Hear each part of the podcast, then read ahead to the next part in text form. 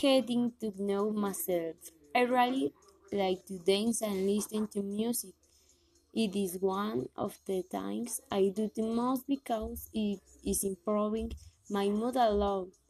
I usually dance at home in my room, in the living room, at an event, anywhere I do this and homework. It's fun listening to music, singing, and dancing to my favorite songs while doing my activities.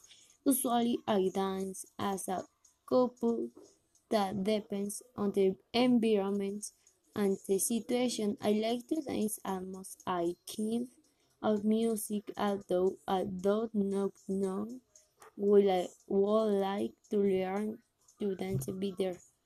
Some genres that dance are salsa and bachata music.